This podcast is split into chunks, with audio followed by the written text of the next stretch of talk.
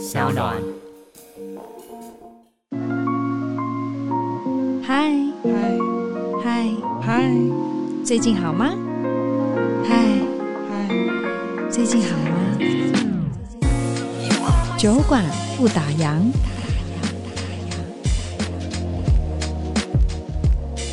各位听众，大家好，我是杨千佩，欢迎收听 SoundOn 原创节目《酒馆不打烊》。不知道大家有没有仔细听我们小酒馆的片头还有开场？有一句话我自己蛮喜欢的，就是。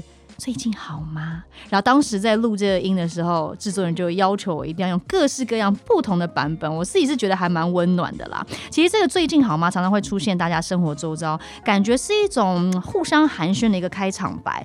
那我自己是还蛮希望、很渴望这样的声音出现在这空间里面，可以帮大家一起加油打气。不过我后来发现哦，其实最常说这句话的人不是我，是在一个非常特别领域，还有默默付出的一群人。就是心理专家，他们常常要面对这种有压力啊、有烦恼的人，而且还要保留温度，特别是很中性、很理性的一个形象。所以每一次呢，见面的开场白就会很从容的告诉这些求助者：“呃，你最近好吗？”然后还要给出很多理性而且实质上的帮助，帮这些所谓的求助者来疏解压力，真的超不简单的。我曾经试图也想要担任这种心灵导师，但是嗯，还是好好的主持好了。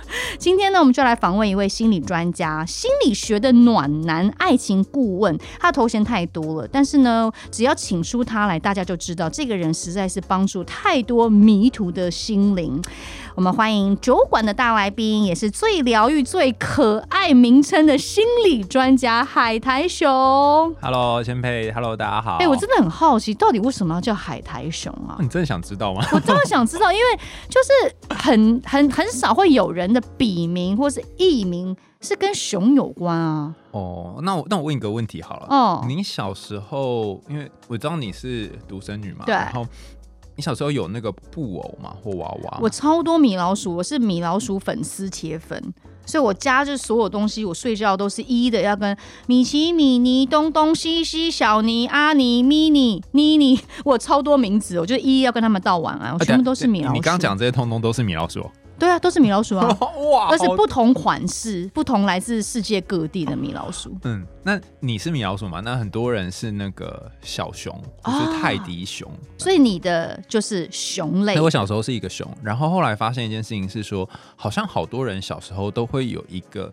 一个布偶，对，然后这个布偶可能是布偶本偶啦哈，但是也可能是一个小毛巾或小毛毯，嗯，我知道，就是一个安慰巾的概念，对不对？对，就是像我们有小孩，小孩像我小时候，我很喜欢吸棉被。就是那那一条还在吗？呃，那条不在，因为听说很臭。我妈就一直剪，一直剪，剪，剪，剪，剪，到最后就是，我就说不会啊，我印象里我我还记得那个味道是酸梅的味道，哇，甜甜的。你是要跟我说你有点觉得恶心是不是？不是不是，我只是我只是想到制、那个、作人在旁边给我那尬拎笋，不不不，你知道你知道那个有一个 YouTuber 叫做呃那个什么小八十七 cup 那种白七公主，对白七公主，白七公主，突然想只是想不起来，他不是有一个有一个小报怎么就是几几十年。报什么？像什么田田阿田哦，但是整个混就是已经看不出形状了。但是就是他也一直留，就是一个他的慰藉跟依靠。对，所以我那时候取这个名字，某种程度上面是想要可以提供大家一种依靠跟慰藉。所以向你的童年致敬的意思嘛？因为是不是那只熊就叫海苔熊？没有，原本我也没有想到这个名字。还是你喜欢吃海苔？这个是第二个女朋友取的。你第二女朋友取的？对，然后他就他就呃。他有一次亲我的时候，哼，就是 kiss 那个亲，对，然后他说：“哎、欸，你亲起来的味道很像海苔的味道，加熊的味道。”这么酷，他有吃过熊的味道我我也是很纳闷，就是为什么是熊这样？啊、那后来才知道说，哦，是跟他是跟他小时候的那个布偶连接在一起啊。他很喜欢吃海苔，但他没吃过熊嘛，所以在，我就觉得这个名字也蛮可爱的，就就用了。可是你这样，呃，就因为第二任女朋友给了这个。艺名好，他算是一个艺名嘛，嗯、对不对？然后你这样出道，那你之后的女朋友不会？黄他们都觉得很好哎、们不会吃醋吗？因为如果如果目前没有遇到吃醋的，哎、欸，如果如果我还在单身，然后我如果跟你交往，我可能就会被送哎。所以那那你要你要帮我想一个更好的、啊，就我觉得哎、欸，你为什么啊？你为什么要用之前那个人的印记啊？不准换掉。然后然后你会你会想一个吗？我不会帮你想，我就很我，我就会跟你吵，我就会跟你吵架，很很无理取闹的一个个性，有没有？哦，那那我只能说你的女朋友们大家都非常的理性哎。对啊，我以为你会帮我取个什么香菜包子之类的，或者什么北极熊，你就叫北极熊就好了，那么通俗，大家看到北极熊就想到你啊。对，反正那就也沿用到现在，也没有人有什么意见，就觉得好可爱，那就用吧。对，哦，真的是蛮可爱的，而且特别是，嗯、那你会不会觉得这个名字因为？可能跟第二个女朋友有连接到，一开始他讲的名字我就已经认同，就收进来了，所以就他他取这个名字之后就跟他有点分开了。哦，然后除此之外呢，因为后来我去念智商嘛，那我就跟大家讲这是我的艺名啊。对，那时候老师就也是跟我讲了一一个让我就是全身起鸡皮疙瘩的话。嗯、老师说他说呢，你想象一下哦，海苔是一个很脆的东西，对，就很容易就裂掉。但熊又是一个庞然大物，嗯、很很强壮，然后其实一巴掌可以打死别人的。对，所以你心里面有有两个很矛盾的一块。你这既然认同这个名字，就是有一块是很脆的，但是另外一个它是肉食性的，可能会毁掉别人的东西。哇然后就说，我没有想过这样子的分析耶。对，然后他说这两个凑在一起呢，其实你经常会面临一种内在的冲突。哦、但是这个冲突是什么？因为我们才刚第一次上他课，所以我不知道，可能就只有你自己知道。哎、欸，我我有我有一件事情很好奇，就是说，不管是你或是你的老师，嗯、就你们在过生活的时候，好、嗯，譬如说你跟朋友聊聊天啊，会这样分析东分析西，对，你们都会想看到什么，或是怎么样，听到什么，你们就开始去分析说，哎、欸，这个人怎么样，他背后什么？你看，你看，你看，你看，你现在手一直在抠抠抠，你是不是代表你很焦虑？嗯、你们会这样吗？不会。因为要付钱呐、啊，就是我的朋友们都是 要付钱，对，我们朋友，我的朋友们都是智商师嘛，因为我我要毕业才能考，但是我的朋友都是智商师，然后他们也经常被问这种问题，对，就是说啊，那你们会不会分析别人嘛？他们都不会啊，你要先付三千给我，好好笑哦。哎且，那你的朋友跟你聊天真的都要付钱吗？就譬如说他们 line 说，哎、欸，我最近怎样怎样怎样，没有没有没有没有，因为你也不会用像呃治疗室里面对当事人这样的方式对待他们嘛。哎、欸，那所以我们现在聊天的方式跟你在治疗室是截然不同的，完全不同哦，不会是这样这么轻松。来宾来我的节目也。都不会是像这样子聊天哦。你要想想看，你要在这一小时之内给他有几千块的价值，你就不能够这样子啊。哦，那那他，你看，那他讲分享他的事情啊，你帮我解惑啊不？那这样不就他也占了一些篇幅？所以你的言语或是你给给予的东西就要更强而有力，对不对？你想象就是在治疗室里面的讲话比例大概是怎样？一半一半吧。我一开始也是这样想的，对，就比如我要讲，你聆听，然后、嗯、哦，你听完之后，你再给予我反馈。对，我一开始也是这样想，我一开始觉得说，哦，好像是这样，那每个人风格不一样。那我自己的治疗师，他大概讲百分之十吧，他讲这么少哦，然后你就会觉得说，靠，你讲百分之十，哇，我花钱让你，对对对对对对对。但是后来想想，因为这世界上愿意听你讲话的人可能不是那么多，嗯，然后另外一个就是，他重点不在讲很多，是在关键的时刻去讲出一个让你哦。好像知道什么。顿悟了，对对对，或者当呃当头棒喝这种感觉，对，但可能每个人风格还是不一样，每个治疗师风格还是不一样，但整体上来说，通常会是来呃求助的人会讲比较多，嗯、因为他可能其他地方没有地方可以宣泄，他渴望可以被聆听、被理解，然后甚甚至有些很好笑，就是他你可能从头到尾你也没有特别讲什么，你只是跟他同在那个现场，然后你也没给任何建议，他就他自己就顿悟了，哇，也是有这样子的案例就对，对对，然后他自己就会好。所以其实你们这种身份的存在是非常非常需要的耶。我觉得最有趣的是，刚你用心灵导师这个词嘛，我一开始还没念这行的时候也是这样想，但我后来发现一件事：如果你很想很想帮助别人，在他身上弄一个什么东西的时候，我不知道你有没有这种经验，有些时候你不一定真的能够帮得了他。甚至你可能还会搞弄巧弄巧成拙，对对对对对对。然后，尤其在他根本就不想改变，他不想要做任何调整的时候，你就是越弄，你只会越气，但是他就就就对，就这样、嗯。对，所以很多时候你就是跟他一起在那边熬熬熬熬，陪伴就好。然后他他可能就有一天自己会哎、欸，突然准备也顿悟了这样。可是其实像一直以来，呃，你的学经历啊，或者你的求学背景啊、资历，其实都是跟心理学都环环相扣的。嗯、那你是为什么对这个？领域这么的执着，这么抱有理想呢？嗯，我记得我当初一开始最早最早是念哲学，嗯，在正大念哲学系，然后后来才转到心理学。然后我高中的时候，因为我高中念成功是男校，是，然后那时候我就在想说，呃，男生的友谊，我我不知道你们感受，就是我我至少我经验的男生友谊是，你会觉得好像有点浅浅的，然后大家就是工作上面的。然后遇到什么困难，就是啊来喝酒啊的就解决了这样。嗯、但是很少有跟另外一个人可以很长期的。呃，很巴迪巴讲很多心事，对，嗯，然后国外也有研究发现一件很有趣的事情，就是男生通常最知心、最交心的朋友呢，都是他的伴侣，但是女生不是，对，因为女生有别人可以讲嘛，对，但男生就是只能跟哎。欸，是不是因为男生会有一个所谓的自尊心，他就会觉得，哎、欸，我这样求助，或是我跟我的巴迪巴迪讲那些好。好糗，好蠢哦！所以他就宁可就是，也不是说流于形式哦，就是他这是他们交流情感的一个方式啊。比如说，你说我们喝酒啊，来来一杯啊，就是呃，就是呃聊篮球啊，聊棒球，嗯、但其实他们没有真的要。特别去聊，像我们女生动不动就是哎，不管简讯也好啊，或是讲电话，或是见面，就是你们会不断在聊天，在在聊心事。但是男生就是会直接是一种形式化的方式去代表他们的情感。我觉得每个人可能会不一样，所以用男女分可能有点不太精确。但是有一件事情，过去在做性别研究的时候，的确是有发现，就是。男生从小跟女生从小就是生理性别的男女性被培养长大的路线是不一样。比方说，你可能一个女生从小就被教导说，哦，你要在意别人的颜色啊，然后你要当一个呃有礼貌的小孩，要要乖乖的啊，连坐的时候两只脚都要靠着啊什么。但男生就不是在这方面 push 你，你可能是在功课或其他方面 push 你。所以，呃，从小女生就会被训练很多社交的技巧，但是男生是比较少被训练这个。等到有一天呢，他要讲他的。心事想要跟别人分享的时候，他突然发现他不知道怎么讲，他没有没有这个工具，他不知道该怎么说起。对，因为小时候不是这样嘛，但可能女生从很小就开始训练要跟其他人合作，嗯哼，然后甚至在。呃，以前可能是呃打猎社会的时候，就是一群妇女在家里面编织弄东西，那时候就要讨论嘛，对不对？对，对。但男生就是出去打猎的时候，你不可能三五个人，然后聚在一起，哦，我们讨论一下，哎，要射这只鸟呢，还是这这只山猪呢？嗯、就是、这个、哦，所以这也是跟整个呃社会的形态有关，对不对？对，所以后来慢慢慢慢就会变成男生比较习惯这样，所以实际上来做这些心理求助的，通常也都是女性居多，大概八成吧。那所以，我刚回到刚刚的问题，你是什么时候就开始觉得说，我就是要往心理学这方面看？然后后来，后来，对对对，好的，讲到一半，那所以后来那个呃，哲学系念念之后呢，我就好好奇说，好像为什么就是男生的人际关系，至少我经历的，好像都这么浅浅的？那有没有什么东西是什么什么样的东西是不会消失的？那时候刚好很很迷村上春树，然后他里面有讲到一句，就是好像他呃很多东西都会不见。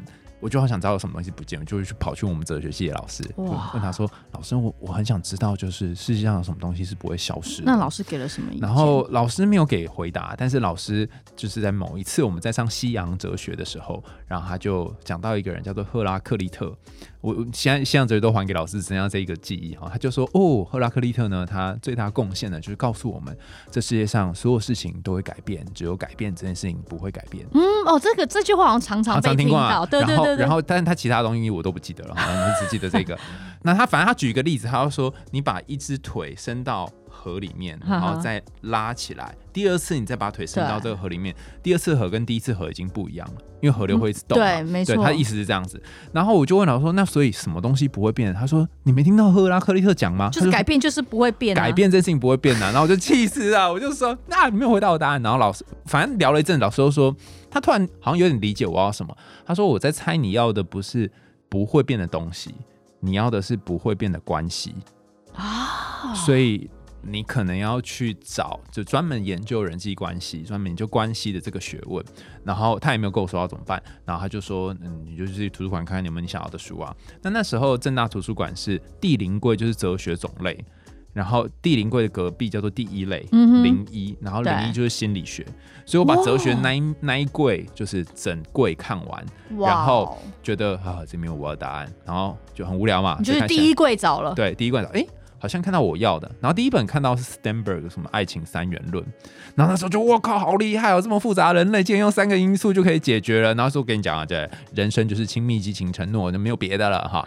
然后就哦，怎么为什么复杂？因为我们每次上哲学系的课，老师都用很复杂的方式来去说一件很简单的事，比如说，请你定义什么叫做圆圈，就圆形。哇塞！我会定义什么叫做五，好，然后这就要讲一堂课。他说哇，竟然有一个这么。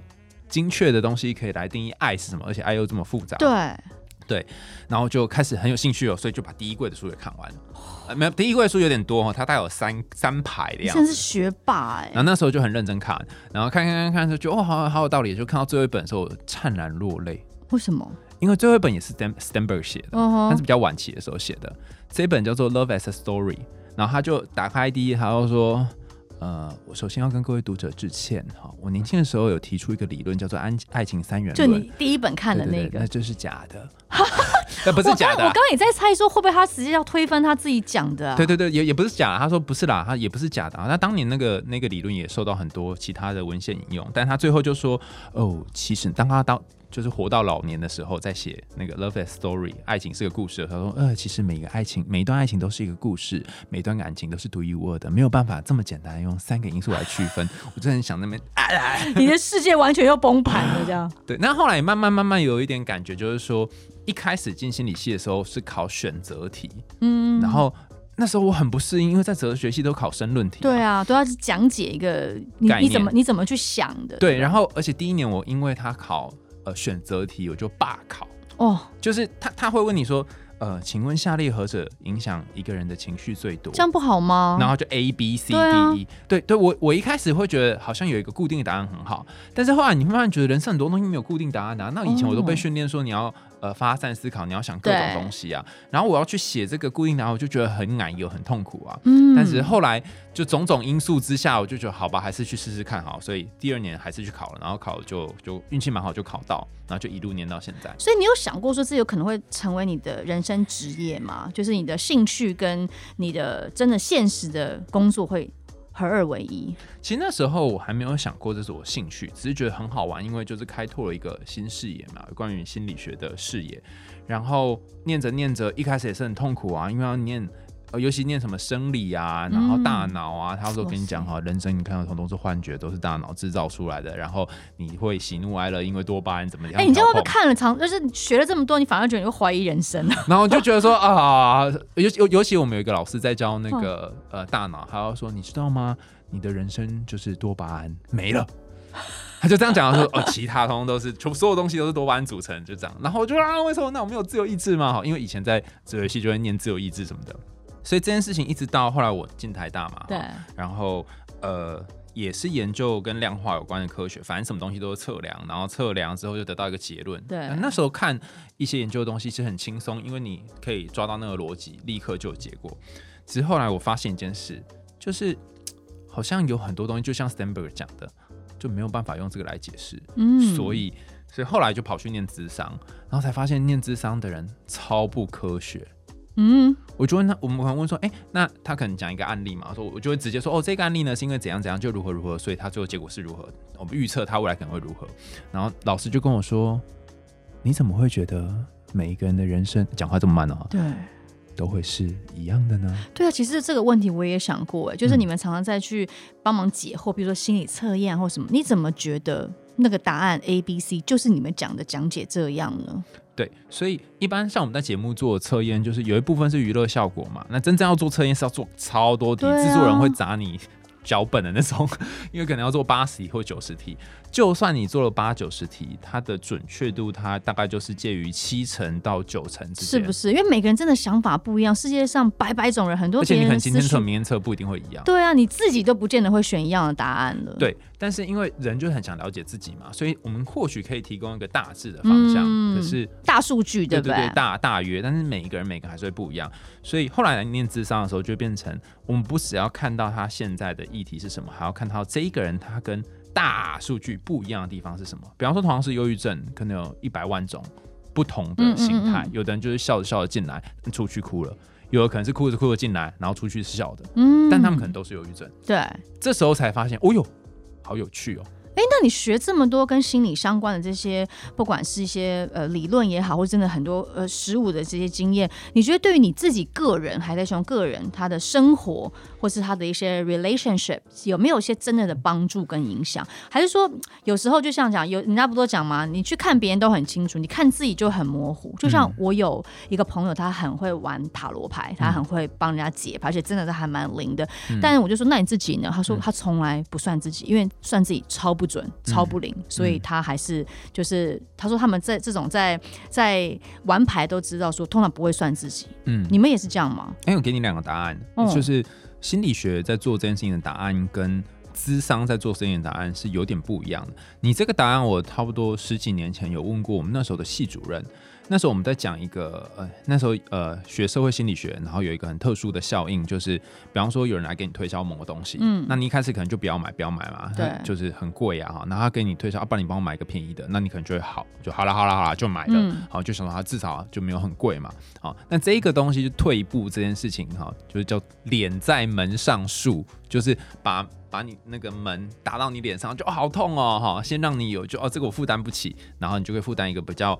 呃，便宜的东西。嗯、那我就那时候问老师说：“哎、欸，我们现在现在大家都知道，包含现在听众都知道有脸在门上术，我们都知道喽。那下次再有推销员打来的时候，呃，我们是不是就可以免疫这样？”然后老师就说：“因为我们都是人，所以我们通常还是会陷入那个大数据当中。嗯、可能有些人可以，或是有些状况下可以，但是这个大数据还是在那里。所以很遗憾的就是，就算我们知道，也不见得可以免疫。”意思就是说你，你你可能知道你有些弱点，或你知道低自尊能会怎样怎样怎样，但是你不一定能够避免掉这个，甚至大部分的时候你会跟科学数据预测的差不多。嗯哼。但后来我念智商的时候，又是一个完全不一样的答案。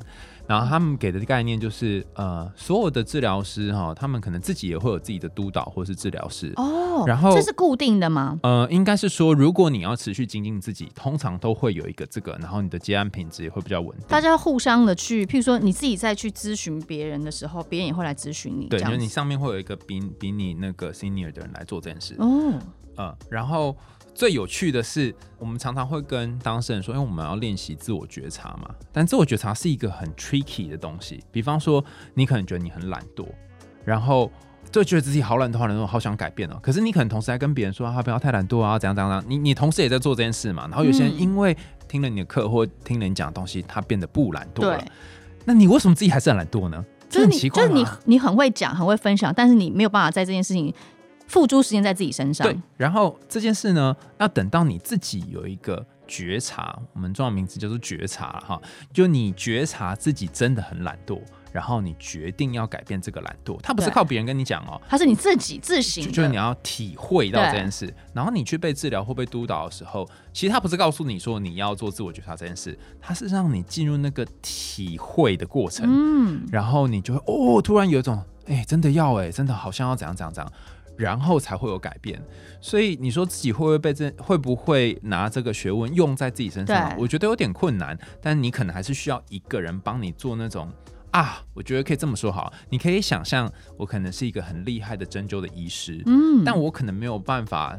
针到我身，比如说身背后的某一个位置，这样子，大概就是这种感觉。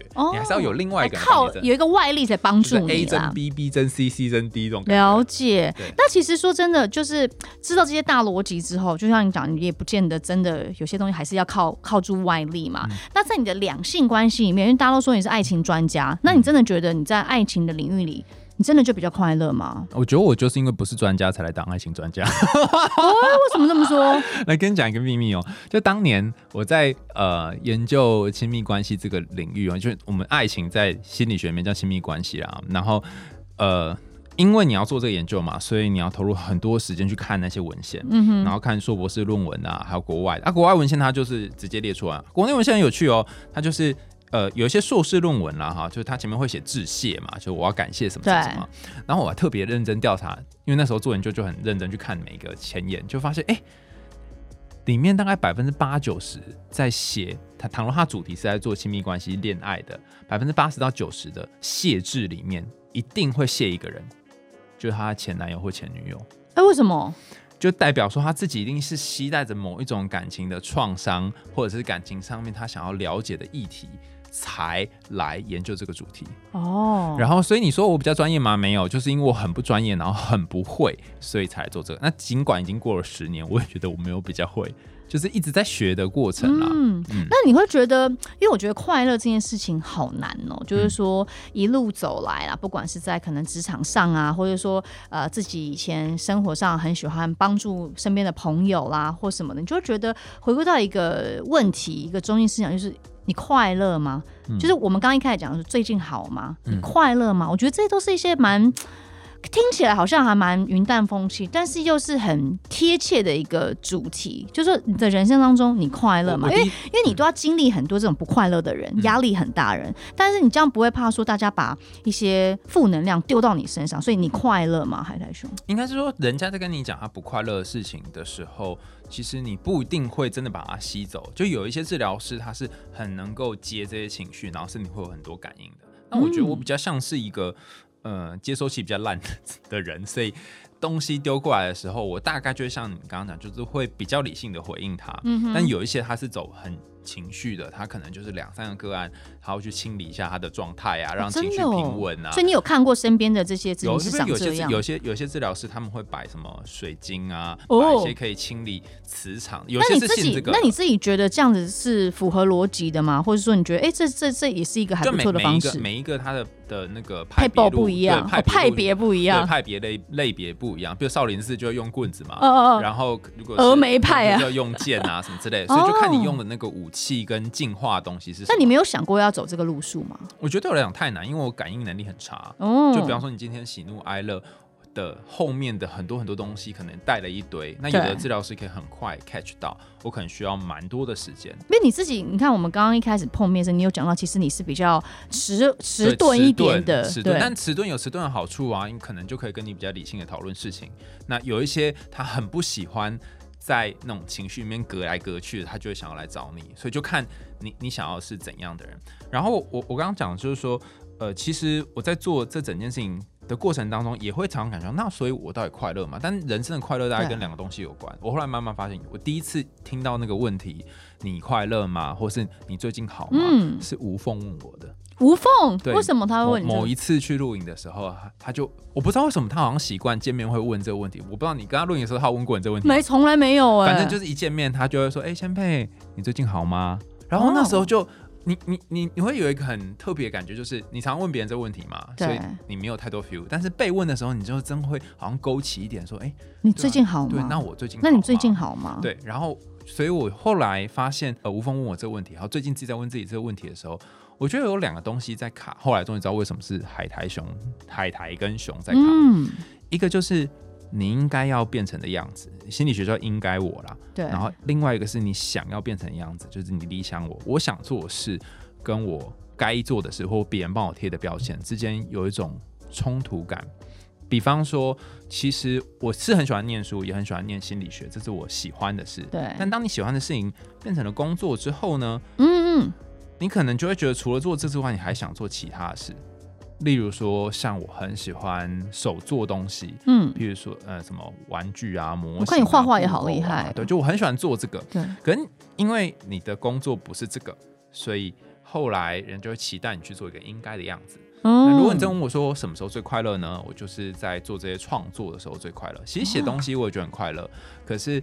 呃，如果你再写一个你该写的东西，就不会那么快乐哦。就是你要一个自发性的兴趣做了这件事情，会导致说你很，你真的是真心发自内心的快乐。但是，一旦跟职场上好像有一点点关系的时候，你是被动式的，你不是主发性的想做这件事，你就会觉得有一点闷。对，你刚刚讲这个，就是呃，动机理论讲的那个自主性，你能不能够？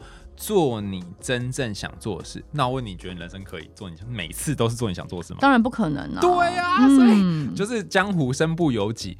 然后我觉得对我来讲最困难的是，我经常会感觉到焦虑跟不快乐的点会在于，我现在觉得我好想去做我想做的事，可是如果我去做我想做的事，我就会有一种罪恶感啊。对，然后就说你要去做你该做的事，你没做，但你去做你想做的事，那为什么不能把两件事情合二为一？这另外一个路线就是你 always 都做你该做的事嘛，那你人生因为该做的事不会结束，所以你永远都没有办法做你想做的事。那两件事情合而为一，合而为一看起来不错嘛。比如说我们都想要看电影，然后你在准备呃做这个之前的那些功课，所以你不是一边看电影嘛，那是你喜欢的事嘛，对不对？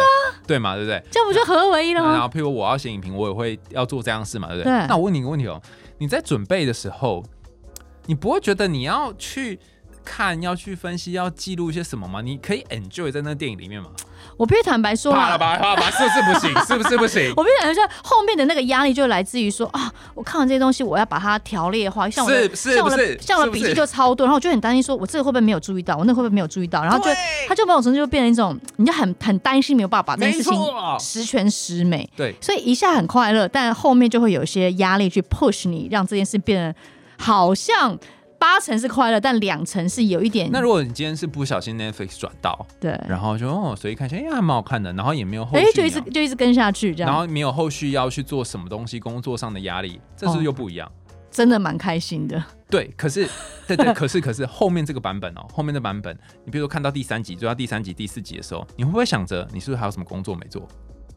就会会啦，会有点觉得，哎、欸，那我这个时间，譬如说我都是跑步的时候看看剧，嗯、然后如果今天我真的看看看，然后突然又有一个工作要卡进来，我可能就觉得，哦，那我不要看剧，我还是来看一下我工作室，我就会被打断。你看，就是像这样，对啊、所以我的焦虑很多时候就来自于，就算你结合，你还是会想到工作那个 part。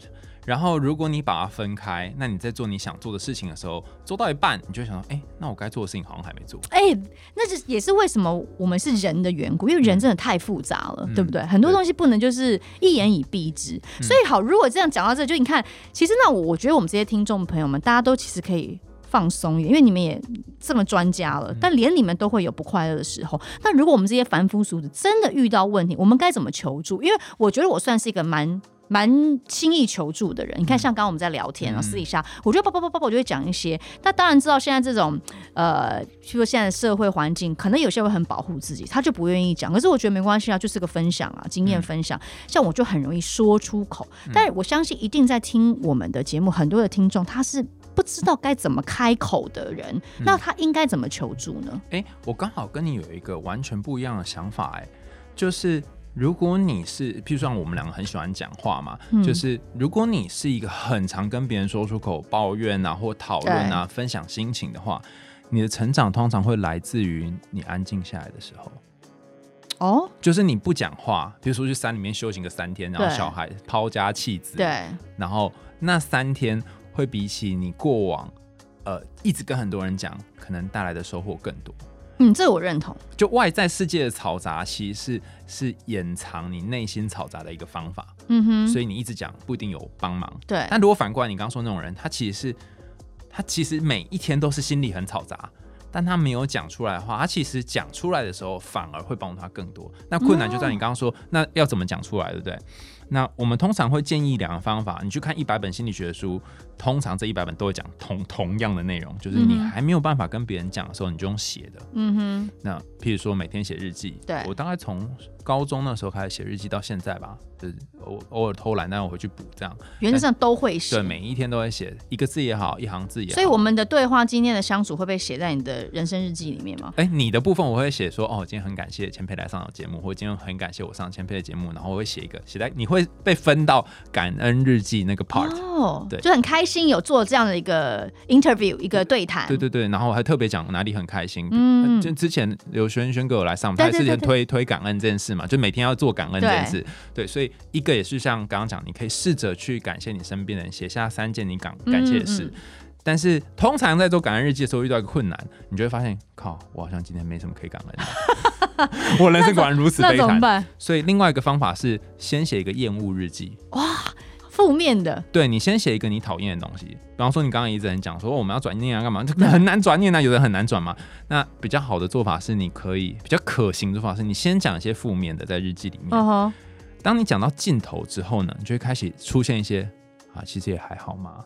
人生不过就是这样嘛，对，就是一些正面。比我更糟的人也是大有人在，对对。然后慢慢一些正面的东西会出现，所以第一个我的建议是，你可以写一个负面到正面。哇，你这完全是反其道而行哎，这会不会越越治疗越越越黑暗呐？有可能有两种人，就是有一种人他是专门。只是呃，这是之前有一个学者叫 Penny Baker，他的研究，他发现有一些人他越写越多负面情绪，他陷越深的时候，他就不适合这个方法，是不是？我说就是怕这种。有些人是这样，那另外一种人他是呃写写写写写，他可以开始转正面的时候，那可能可以适合这个方法。那如果你是第一种人怎么办哈？第一种人我们会建议你就是要有一个人陪你，他不一定要听你讲话。但这个人陪在你旁边，可能会觉得好一点。嗯，第一个方法是写是写嘛，然后第二个像我们这种搞位怎么办呢？你可以用录，可以用录的，就是你把手机打开，按那个录音的程式，嗯，然后你就想象有一个朋友在跟你对话，然后你把它录下来，因为你可能很害怕跟别人讲了之后会。他他可能会有对你有些评价，但你的手机不会评价你啊，他顶多只会推播相关的一些广告资讯给你。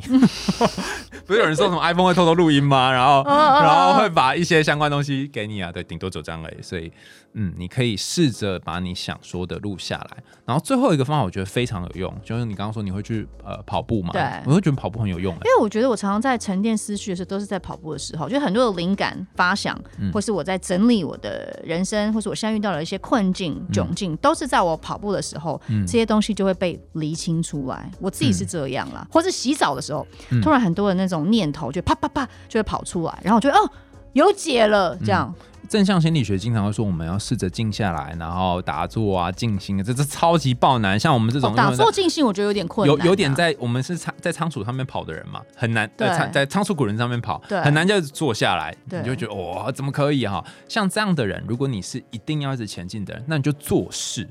你一边做事，然后做那种不太耗脑力的事，比如说像跑步这种，嗯、或是泡汤。但是他还是在做事，或是泡澡。对，泡澡也是啊，泡澡。然后你可能此时不要用手机什么的，就让你的身体在一个活动的状态来想事情。呃，可能要注意一下安全 之类的。然后这样也是一种呃，跟内心的这个噪音相处的方法。嗯，嗯其实就是要提供给大家，因为我觉得呃，我们节目算是第一次邀请心理专家。嗯，哦，不算，第二季算是第一次。对对对，因为之前跟轩哥嘛，对对对，但是轩哥跟他聊天比较没有往这方向走。我们今天是真的蛮了聊了蛮多这种比较深入的一些话题，嗯、但就你这样看这么这么多个案，你觉得现代人他内心出现的压力或问题，目前可以大概归类成大方向有哪几项？我觉得应该只有一个，很多人可能都不清楚自己是有问题的。我觉得应该只有一个，就是因为现在资讯呢很发达嘛，大家都会花很多时间划社群。我觉得大家，包括我自己哈在内。最欠缺的，还有最多的辛苦，都是来自于不晓得怎么跟自己相处。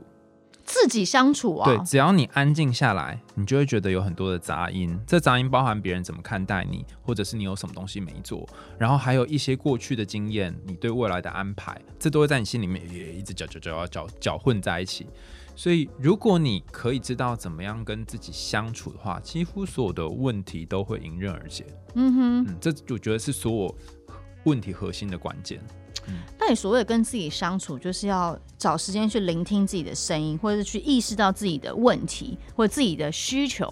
有有两种做法，第一个是当你肩膀酸痛的时候，或者是你哪边觉得不舒服的时候，嗯、你你你可以在去看医生之前，先感觉一下，如果你的身体要给你一个讯息，或给你一个呃方向，他想要告诉你什么。然后第二个方法是，如果你看到一个让你很生气的人事件。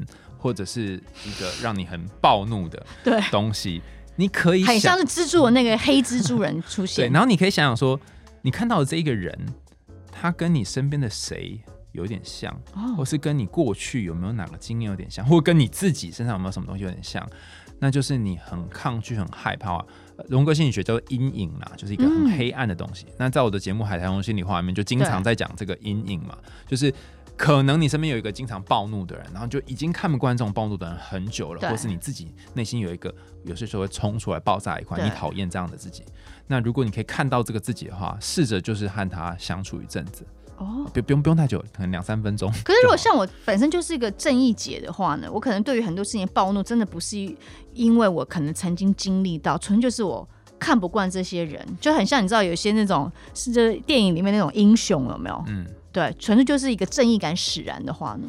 哦，对，像这样我们就会问说，那你最早实践实践嘛？你最早当超人实践正义感是什么时候？然后、那时候发生了什么事？嗯、或是最早有人在你身上实践正义感，后面披一个红披风是什么时候？哦、所以它可能都是有些影响的，对不对？要去追溯到以前那些事件。对，然后那个事件可能给你一些呃，我举一个最简单的例子好。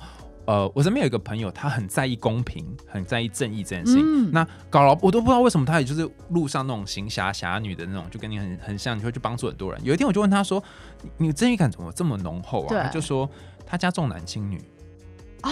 然后他从小就是被亲的那个女。哦，你明白了，可以理解了。对，然后他就觉得说，为什么可以这样？所以他生命当中很多的为什么都是要反抗这个呃社会的体制这样子。嗯、然后也有一个人是非常非常在意环保跟这些呃社会公正的议题。然后我后来就问他说：“你为什么这么在意这些？”他在大概四岁的时候看到他家是屠户杀猪的，哦、他看到一只猪猪 被这样杀掉，然后觉得为什么可以这样？他整个非常非常震撼，所以他对一些社会不公不义的事也很在意。嗯，所以你。可以去看那个最原始的点是什么？哎、欸，好有趣哦！我没有想过可以，其实我们看待事情是可以去找这些前因，到底为什么会铺陈成这样子，然后导致他现在有这样的后果。嗯，其实可以这样。那这件事是不是可以把它应用在我们看待孩子？他有现在的行为，到底为什么呢？我们把它去追究，说是发生什么样的事件导致他会有现在这样子的一些做法，或是他散发出这些讯息？哎、欸，我觉得不是说，不是去看说他怎么了。而是看他发生的这件事情让你怎么了？因为很多人很多爸爸或妈妈就会觉得说，哈、啊，他怎么会讲出这种话？他怎么像个小大人？是不是我哪里教好教不好，或哪里怎样怎样怎样怎样？那但是我刚刚讲那个路线比较像是，当你看到一个孩子他很像小大人，然后颐指气使的时候，你觉得这好讨厌啊！他怎么讲话这么油有理有气，这么油条？对。那先不要想说他这个油条哪里来的，而是先想说你怎么会讨厌油条这件事？哎。我没有这样思考过哎哈，为什么这件事是不被成立？为什么我要不舒服？对，以前发生什么事？我身边有什么样油条的人让我觉得，靠，你怎么讲话这么这么油？是谁让你有这种感觉？嗯，然后所以这个是反返回到自己身上，所以我经常会说，孩子有点像是我们自己身上的一面镜子。对，他通常会照，他不是照，不止照出你怎么教养他，他也照出你身上那个你很喜欢跟很讨厌的地方。嗯嗯。怪不得人家常会说哦，就是父母真的就像一面镜子。像我就常跟我爸说，我的急性子都是因为遗传我爸爸，因为他的 因为他的身教，他什么事都是啪啪啪啪啪母羊座的，你知道。所以我我我觉得我真的蛮两极。有时候人家说哇，你真的超典型的双鱼座，那种浪漫啊，无可救药的浪漫主义。可是有时候又超母羊的火爆，叭叭叭叭叭，什么事情都一定要很急啊，哒哒哒哒，那个节奏跟那种你知道水的双鱼就很。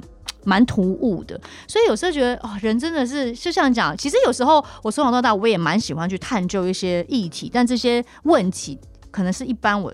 同辈的朋友，大家不太会去思考的一些问题。所以我们在爱情心理学就会讲一个很有趣的地方，在说，倘若你是一个像火一样经常会爆炸的人，嗯、但是你并不一定会会真的爆炸，那你可能就会去找一个他在某些社会公正议题上，或对一些不公的东西愿意爆更多，或是愿意去呃挑剔、去纠正。的这样的人当伴侣，嗯、就那个火不会在你身上燃烧，但你看到有一个人他烧的好旺哦，然后就会被这个人吸引。哦，原来是这样，对吧？很神奇哦。欸、不过说真的啊，回归到我觉得现在人大家都很多的文明病，我觉得节目最后我们给予一些这种心灵上可能他有一些问题，或是他觉得很苦闷，他也说不出来，他也就是你懂吗？有时候因为我也经历过这种阶段，就是做什么事情都。无精打采，然后就觉得我到底为了什么活在这世上？但不是说要大家去想不好的事，而是说他们有一个动力，要快乐、雀跃的活着的时候，那应该可以给予他们什么样子的建议？哎，我的节目那个海洋心里话有有一集蛮多人听，叫做《睡美人》。嗯哼，那其中一个建议就是说，倘若你现在在一个什么都没有办法做的时候，对，就不要再逼自己了，因为你如果要帮自己导正，说你一定要怎样，你要起来工作。那就算有一百个王子来亲你，你也没有办法醒了，你只会让自己逼得很累很累，嗯、然后好辛苦。那睡美人最后是怎么醒的呢？第一百个王子很猛哦，他就来，然后进去亲着睡美人就醒了。他跟前面王子都做一样的事情，嗯、对，但。公主就醒了嘛？有一个对的 timing 吗？对，所以有些时候你要等，就像熬汤一样，会等一个熬的时间，你就会有一段时间就是什么都不能做，或什么都不想做，就不要再 push 自己了，就让自己荒废在那里一段时间。那、嗯、哼如果你真的想要积极的做点什么，你是一个没有跟我们也没有办法停下来的话，我觉得有一招蛮有用的。我之前有一段时间也是这样，然后那时候刚好接触到园艺治疗的老师，园艺呀，对，园艺就是呃。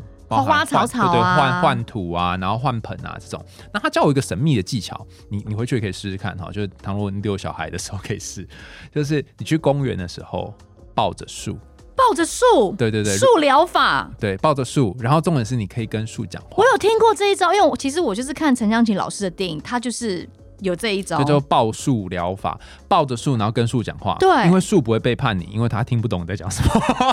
哦，然后这是真的，真的有这一招。我我跟你讲，我第一次做的时候呢，你也去做了，我就我第一次做，这这是假的吧？哈，那那重点不是树啦啊，你要抱什么都可以，抱椅子也可以的啊，只是抱着树，呃，它第一个它是自然的东西，对，就是跟大地连接在一起嘛。第二个是你，我不知道你你你可以真的去抱一次看啊，你真的抱着树，然后你耳朵贴在树上，其实你会听到树里面的一点声音。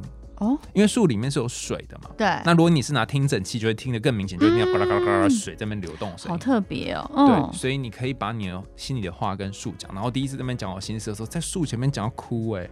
你？对啊，很神哦。不是你，不是说你是一个很迟缓，就是对于感受比较慢一点。可是你竟然抱着树讲话，然后你竟然哭了。对，你要这样想啊，因为平常你在跟别人讲话，你要回应他嘛。但是你跟树讲话的时候，你不用回应啊。对。而且我可能是讲一小时。树也不会说，哎、欸，不好意思，我们时间到要收三千块，也不会这样嘛。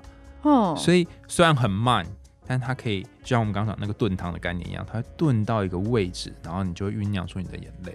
哦，嗯、所以有时候眼泪也是一种情绪的抒发跟宣泄。嗯，如果你是一个很不常流泪的人，那就请你可以试着等待一下落泪的时候。哦，嗯，了解。今天真的很谢谢海苔兄哎，其实，在访问的同时，我觉得有一种被疗愈的感觉。嗯，就是说。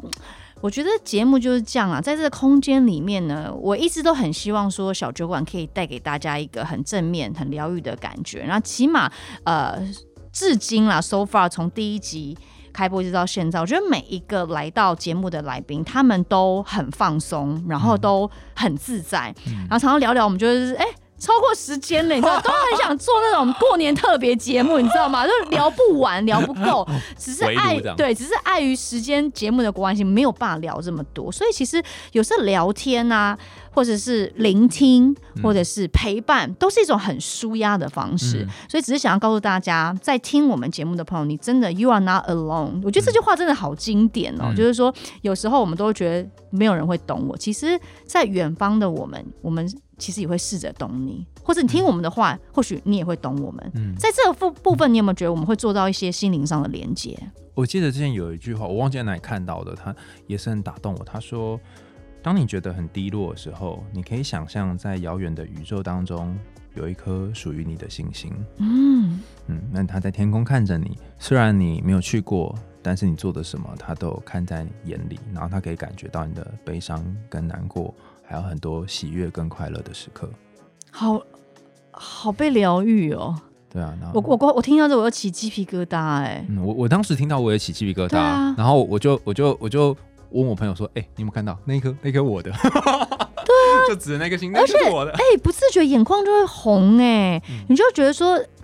活在这世上，真的是有人理解你的。嗯、就是宇宙万物，其实因为我们真的看不到宇宙的全貌，嗯、但是我们是很渺小的。我们就是像一粒沙一样。为什么我们之前在聊的时候，我是转念王？因为我就觉得有时候我们太汲汲营营在某一些想法跟某一些观念，然后却把自己搞得很不快乐。嗯、但是适时的放下，真的我知道知易行难啦。嗯、但是你刚刚讲的这个宇宙的行星，这个浩浩瀚的银河里面，我们就是。